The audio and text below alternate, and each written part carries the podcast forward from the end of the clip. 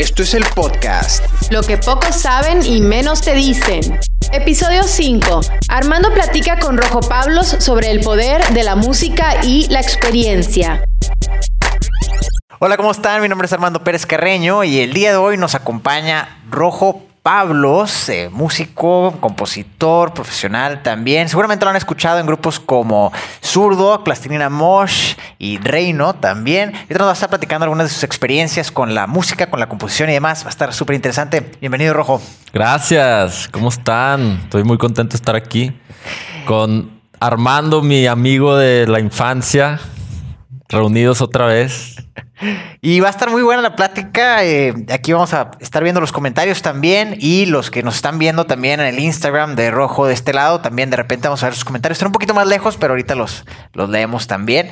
Eh, si los quieren ver con todo el, en vez de la pantalla verde, la transmisión completa, también pueden verlo en, facebook.com, diagonal Academia Vemos que sí se ve todo en orden. Ahí está, perfecto. Oscar Valle Rivera, buenas tardes. Qué bueno que nos acompañas por aquí. Perfecto, así que vamos a arrancar, Rojo. Venga. Platícanos un poco cómo empezaste con la música. Uf, bueno, empecé con la música desde yo creo que los cuatro años. Cuatro años. Estaba, pues me, acuerdo que solía estar en la camioneta de mis papás y, yo me acuerdo que siempre quería que prendieran el, el estéreo, el radio. Siempre quería escuchar el radio y siempre les decía, pongan la canción, quiero ah. escuchar la canción. Y eso era el radio. Sí, sí. Este, entonces, desde muy temprana edad me llamó la atención la música y, em, y mi papá toca batería. Ok. Entonces, él tenía una banda y luego dejaron de tocar y luego nací yo y dejó su batería en un rancho allá donde ensayaban. Ajá. Y entonces me acuerdo que de chico una vez me dijo, vamos por la batería, la quiero armar en casa de, de mi abuelita, que era una casa muy grande aquí cerca de mi casa. Este, entonces fuimos por la batería y la armamos y ahí empecé a tocar. Él me enseñó lo básico de la batería. Em, y luego entré a clases particulares y avancé muy rápido y muy bien. La agarré la onda súper bien. Empecé a sacar canciones pues, en los noventas, pues de La Ley, Caifanes, eh, Korn, Limp Bizkit, todo eso. Blink 182, etcétera. Todo en la batería, ¿no? Como que me empecé a forjar ahí. Em, obviamente con rock. Y luego empecé a juntarme con un amigo, muy, muy amigo, que se llama Julio Vera. Ah, saludos al Jules también. Saludos, Jules, si andas por ahí. Este, y empezamos a tocar. Yo batería y él guitarra. Y él toca muy bien la guitarra y desde entonces pues teníamos, estábamos en séptimo, me acuerdo. Y, nos empezamos a juntar en casa de mi abuelita y él dejaba su guitarra ahí. Ajá. Y entonces, pues ya acabamos de tocar y ya íbamos a merendar y regresábamos, tocábamos más covers de Blink 182 y de Creed y toda la onda de, de aquella época. Sí, Creed. Buena onda. Y entonces, hasta Dream Theater también. Ah, bueno, ya está un poquito más avanzado. Sí. o sea, me gustaba Blink 182, Dream Theater y todo en medio, así, todo lo en medio. Entonces, em, dejaba su guitarra ahí, Jules, y yo me ponía a tocar la guitarra. Em, y pues, obviamente, pues no sabía, yo como que empezaba a descubrir ahí, ah, ok, los tonos, las notas, wow. Y em, ya después sentía la urgencia de comprarme una guitarra eléctrica. Entonces te dije a ti, porque nos llevábamos eh, mucho de chavillos, y te dije, hey, quiero una guitarra, quiero ir a backstage a la tienda acá de Gonzalitos. Em, ¿Qué onda? Échame ride. Y tú que, claro, vamos, vamos. Qué buena onda. Sí, me acuerdo que tú tienes guitarra también, ¿no? Tú tocas, ¿no? Sí. Total, Fuimos, me compré mi primer guitarra eléctrica gracias a ti. Buena onda. y, empecé a tocar en mi casa guitarra. Y ahora sí a sacar canciones y ya le agarré un poco más la onda. Ajá. Y ya después, en prepa, em, entré a teoría musical Ajá. en el americano. Y entonces ahí ya aprendí ahora sí, ok, las notas. Eh, cómo se hace una canción, las estructuras, eh, las, las escalas, el lenguaje musical. Sí. Entonces ya como que me hizo más clic todo, ya tenía toda la base rítmica por la batería y luego pues ya sabía, ok, las notas y demás. Entonces ya empecé a hacer canciones. Em, y yo creo que ha sido lo más importante que, que me ha pasado en la vida, el, el descubrir cómo hacer canciones y el poder hacer canciones. El lenguaje detrás de... Ajá, claro. Porque em, me di cuenta que que es muy poderoso y es, al menos para mí, es, es muy liberador eh, tocar y, escribir eh, las emociones. Sí. me acuerdo que, no sé, cortaba con alguna chava en esa época, a los 17 y así. Y pues yo todo lío así me ponía a hacer canciones y a escribir. Y wow, o sea, sí sentía como una una liberación o una ligereza después de grabar la canción en mi compu en la casa y ya habiendo escrito la letra y todo, grabarla y decir como, ah, wow, sí, dos días después de que escucharla y sí se sentía y se sigue sintiendo ese como un peso quitado encima.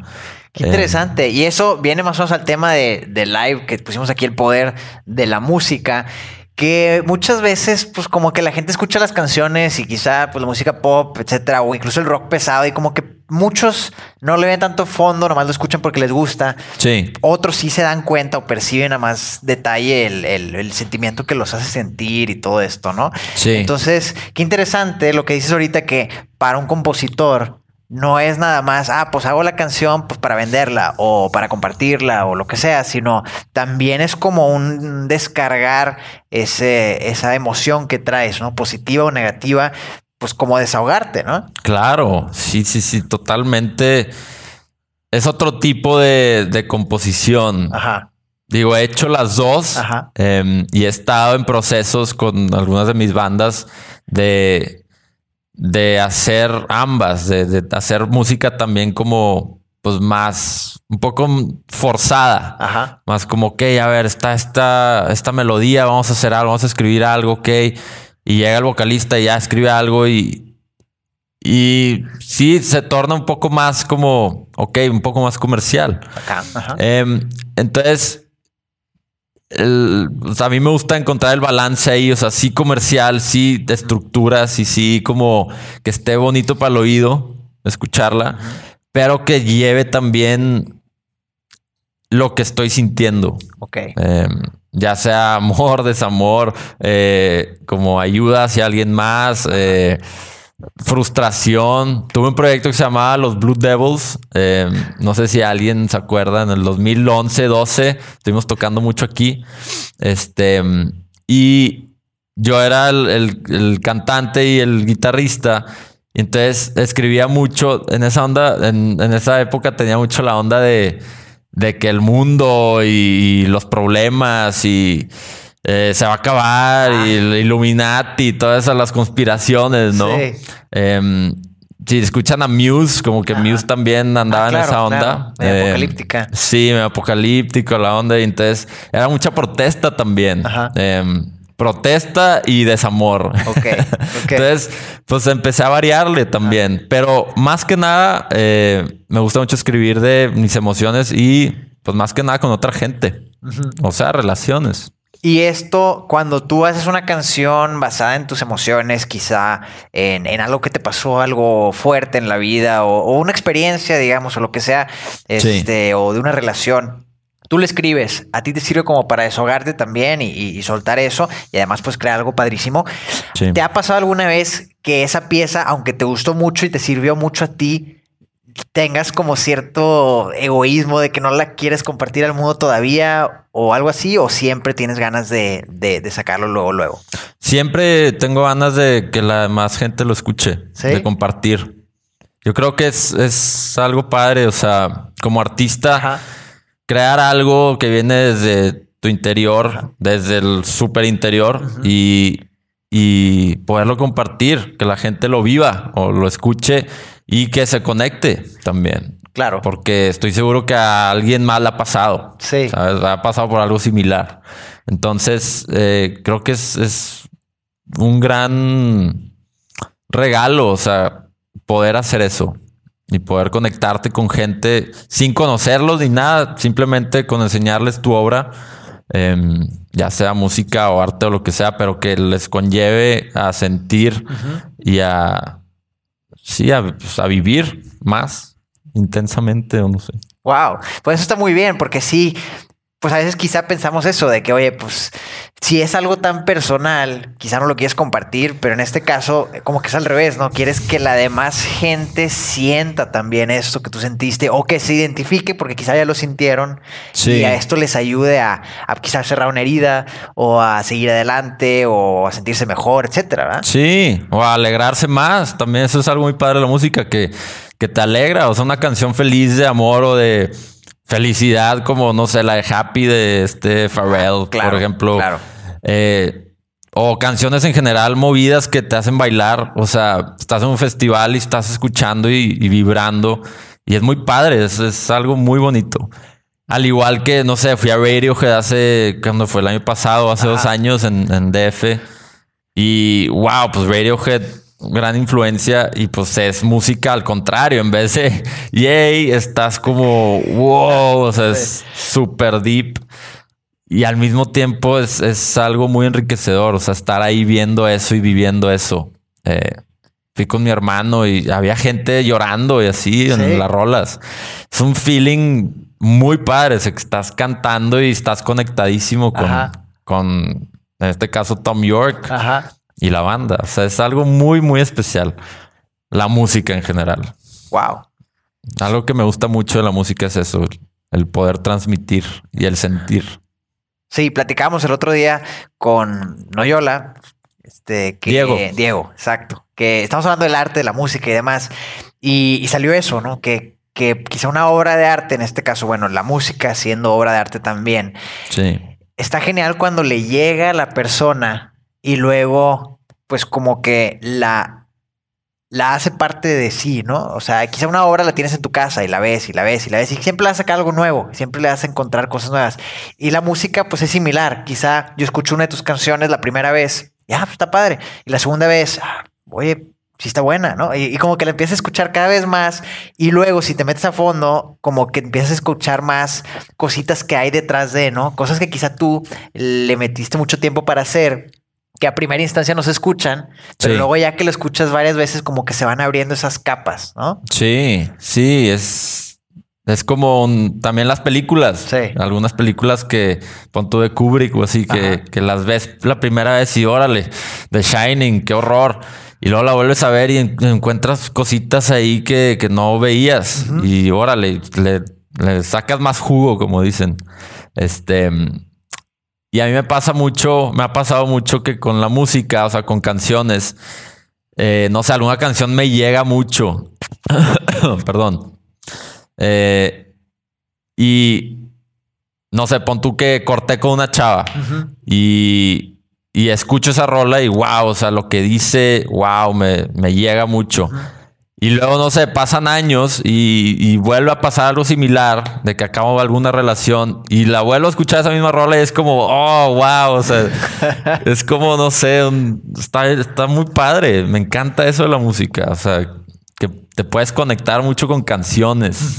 Y qué bien que alguien más pueda crear algo en otra parte del mundo, incluso, y que luego su pieza, su música, de su experiencia, te llegue a ti de esa manera. Sí, claro.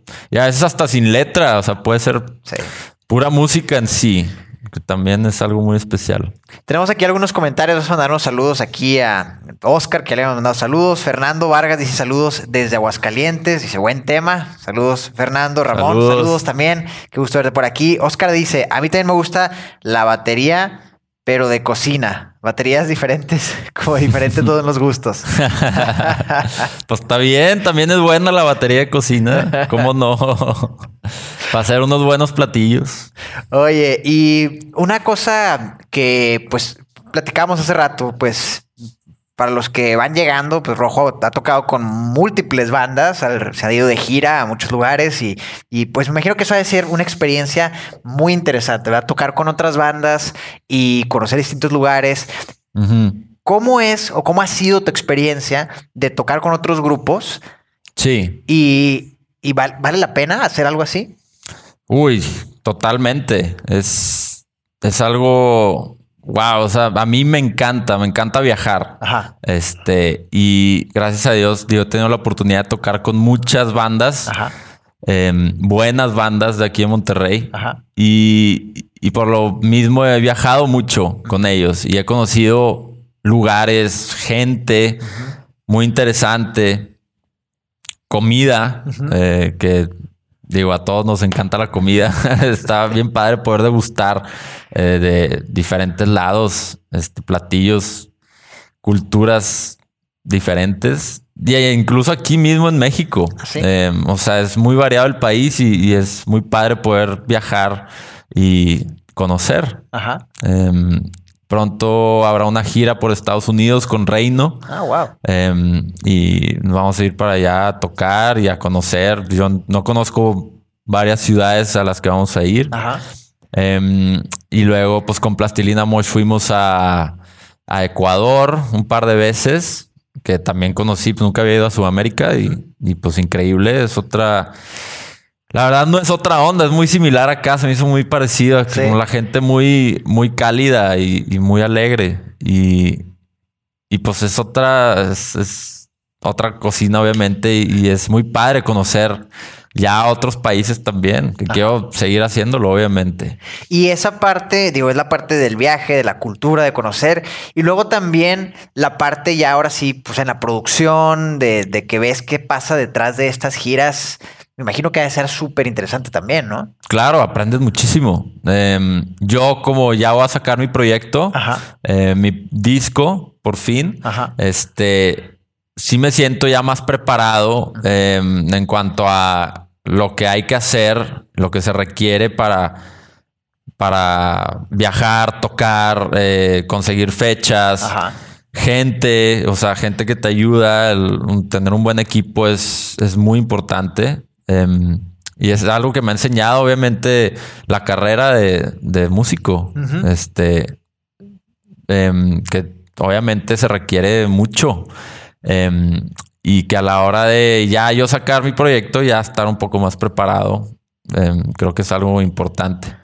Ok, o sea, si alguien ahorita que nos está escuchando dijera, oye, pues traigo ganas, le sé a la música, toco, etcétera, este, eventualmente quiero sacar mi proyecto o quizás está en proceso de, ¿le recomendarías como algo bueno hacer eso? O sea, tocar con otras bandas, este, si tienen la oportunidad, obviamente, este, irse de gira y demás. O sea, no, Vaya, yo creo que algunas personas que, que sienten que chocaría con lo que ya están haciendo. ¿Ese es el caso?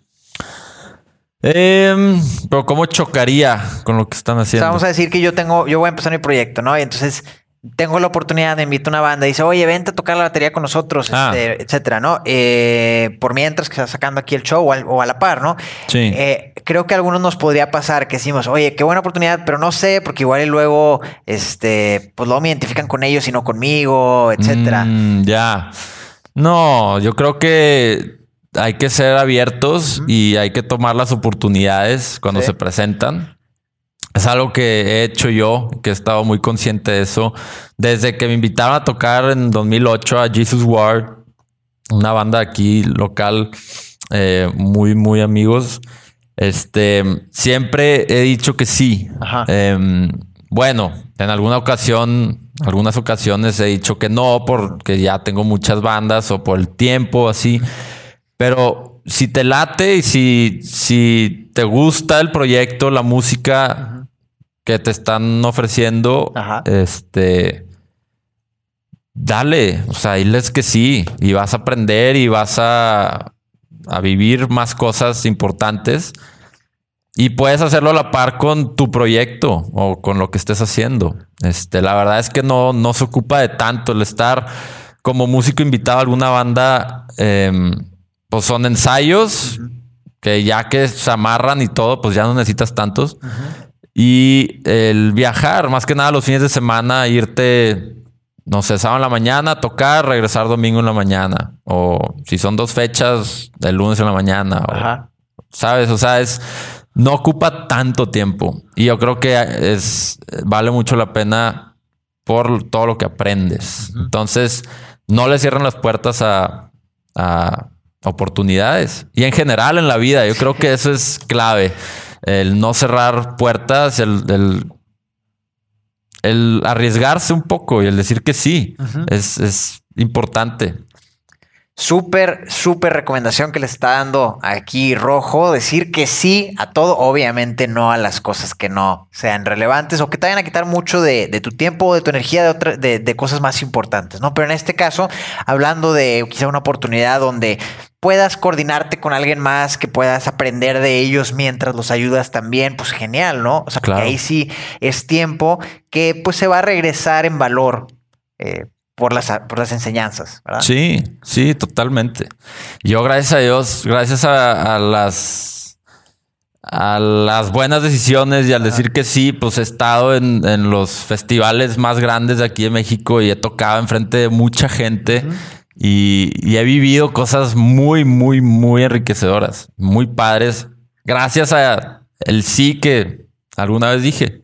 Wow. Súper bien. Vamos a ver algunos de los comentarios. Si quieres mandar algunos saludos acá de la gente claro, que está. A ver quién anda por acá. Leiva, Andrés, ¿cómo están? Saludos. Giselle, que aquí está al lado. Hola. Aquí andamos platicando. En este lunes, San Lunes. Fernando también dice, Armando, ¿cuándo haces un video con el tema de campañas con video, pero más enfocado al tema de la música? Me refiero a derechos de autor y hasta dónde Face te permite. Gracias. Claro que sí, Fernando, luego platicamos de eso. Es un tema bien interesante. De hecho, este, y, seguramente pues Rojo te ha tocado alguna vez este tipo de cosas también. Los derechos de autor, pues es un tema delicado.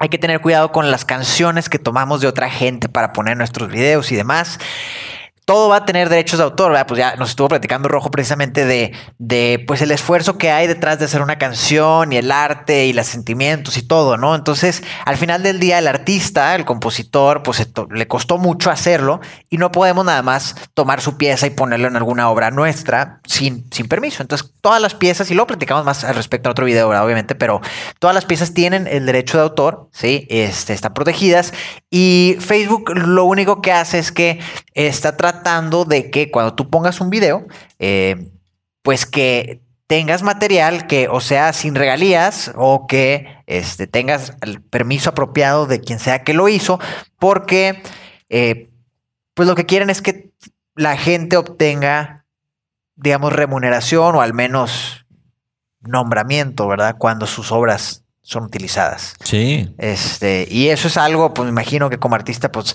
qué padre que usen tus piezas, ¿verdad? Pero que te pidan permiso antes. Claro. Y si te dan regalías, pues mejor. Claro, exactamente. Entonces muchos, recuerden que muchos artistas pues de esto viven, ¿verdad? De la música, de sus conciertos, de, del arte que están haciendo. Entonces, pues el hecho de que nosotros nomás tomemos su pieza así nada más por nomás, pues pues en realidad no les estamos haciendo mucho bien. Entonces, pero hay maneras apropiadas de hacerlo, canales apropiados para conseguir estos derechos y poder usarlos en los videos. Este, y hay muchas canciones que están hechas precisamente para eso, para uso en videos, ¿verdad? De, de terceros o comerciales, etcétera, que no necesariamente son canciones de artistas famosos, pero que tienen el mismo tipo de estructura que te puede servir muy bien para tu proyecto, ¿no? Entonces luego platicaremos un poquito más sobre eso, Fernando. Es un buen tema.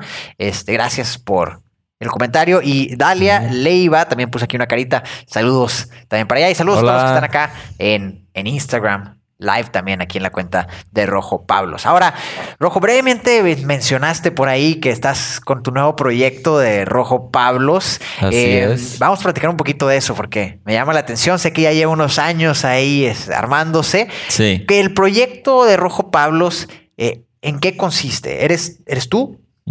Sí, soy yo. Ajá. Son mis canciones. Ajá. Mi vida. Eh, ahí está. Em, grabé me puse a escribir ya más enfocadamente después de la banda que platicamos hace rato, los Blue Devils. Em, me puse a escribir 2014 em, seis canciones. Ok.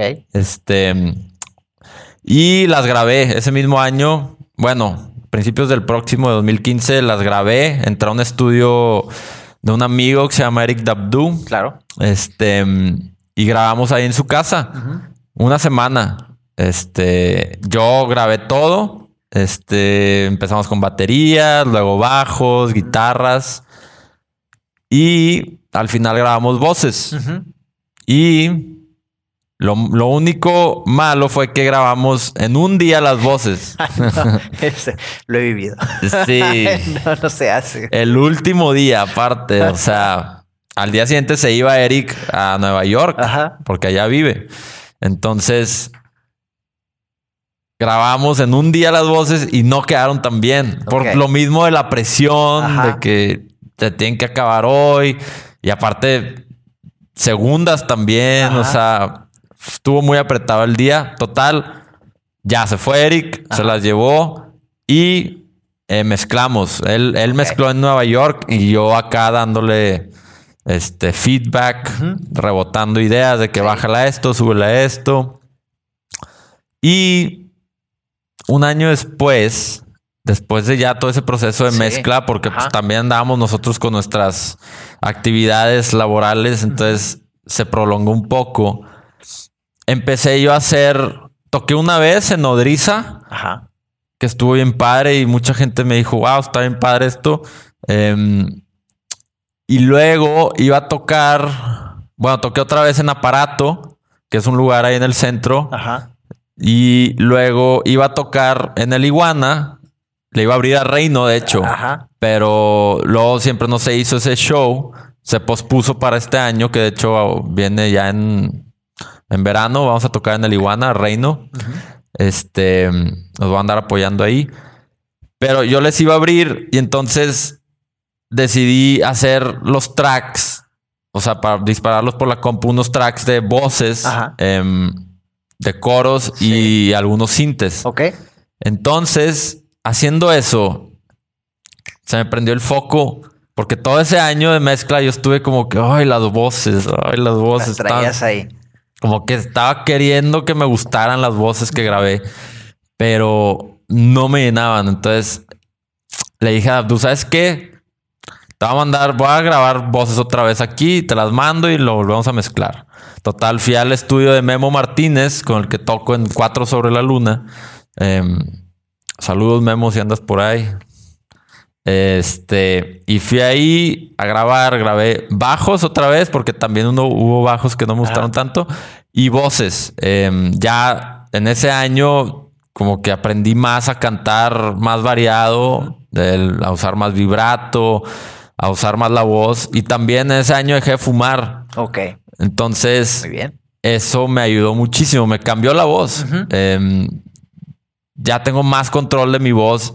Puedo llegar más alto y puedo. Ya no me duele tanto el cantar. No me duele la garganta. Eh, ya no, no hago tanto esfuerzo. Ajá.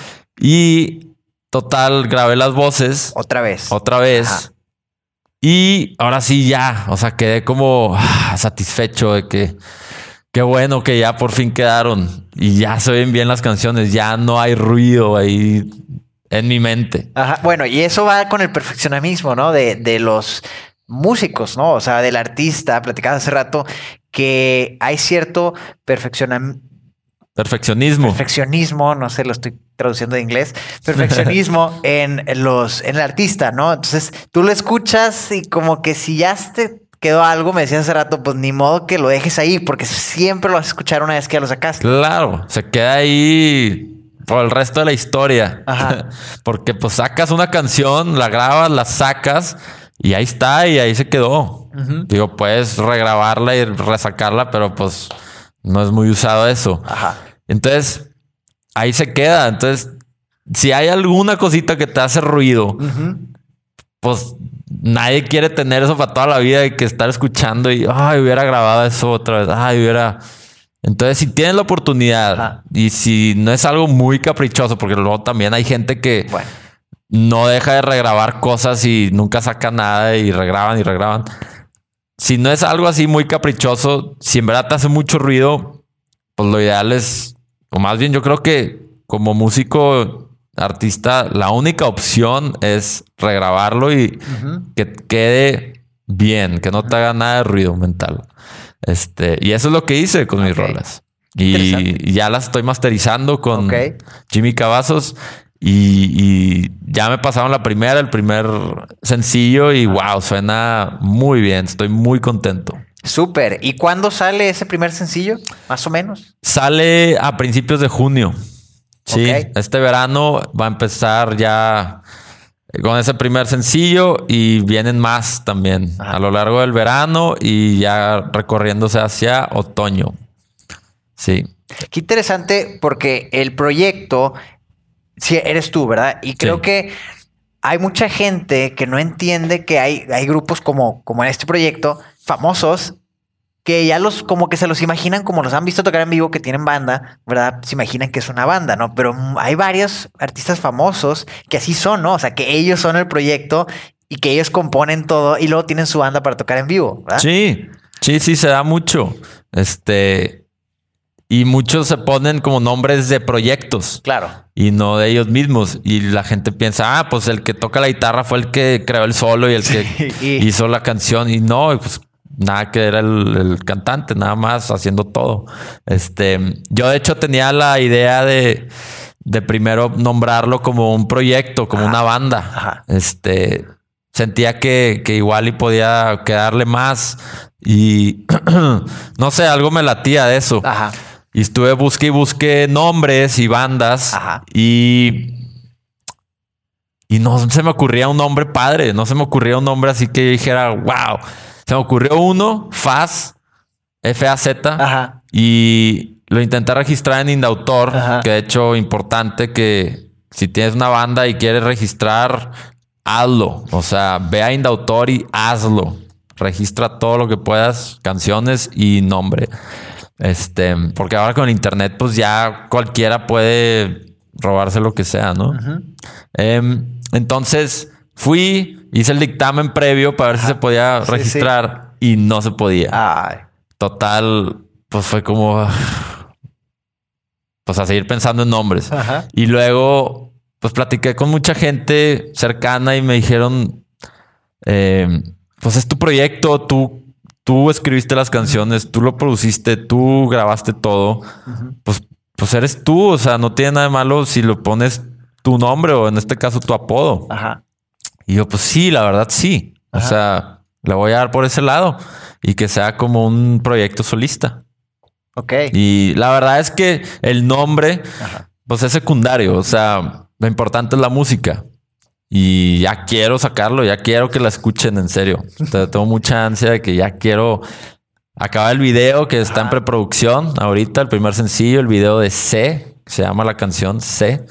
Este, estoy, lo voy a hacer con Sebastián Oria, este, que él trabaja en Turista Universal, que es una agencia nueva de música aquí en Monterrey. Este, y él es muy buen director de videos y muy buen fotógrafo.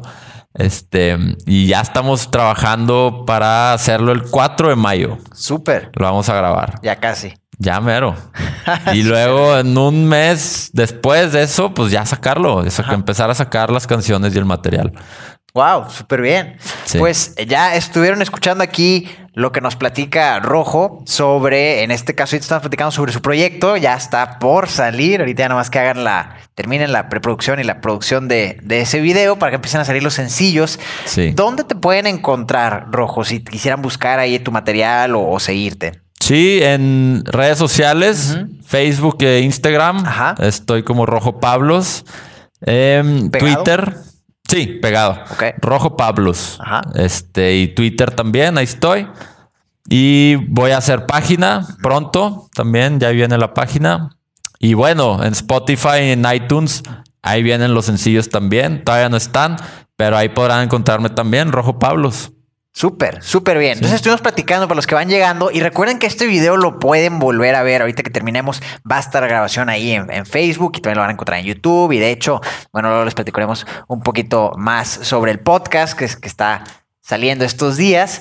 Compartan este video si quieres que más gente lo vea, que más gente aprenda sobre el proyecto aquí de Rojo y además sobre los puntos súper interesantes que nos estuviste eh, platicando y la importancia de la música, lo que hay detrás de las canciones y cómo una canción, por más que suene como algo que estamos acostumbrados a escuchar, puede ser una herramienta muy útil para cambiarnos el estado de ánimo, para hacernos sentir bien, para superar algo incluso, ¿verdad? Sí. Entonces, recuerden, esto es muy importante y recuerden pueden compartir este video, lo puedes poner ahí en tu muro también para que lo vuelvas a ver después y se quede grabado. Y me dio muchísimo gusto, Rojo, que nos pudiste acompañar el día de hoy. Sí, igual. Gracias por invitarme. No, es un gusto. Qué bueno que, que, coincidimos, que pudiste venir. Y qué bueno que pudiste poner aquí también el live en Instagram. Saludos a todos los que están por allá de ese lado también. Y gracias a todos los que estuvieron compartiendo y poniendo aquí sus comentarios. Aquí había uno de Giselle que dice muy interesante. Gracias por compartir. Gracias. y este, Fernando, Oscar, Ramón, eh, Alicia, todos los que estaban aquí. Eh, qué bueno que nos acompañaron. Gracias por comentar, por poner sus reacciones y demás. Y nos vemos en la próxima transmisión. Adiós.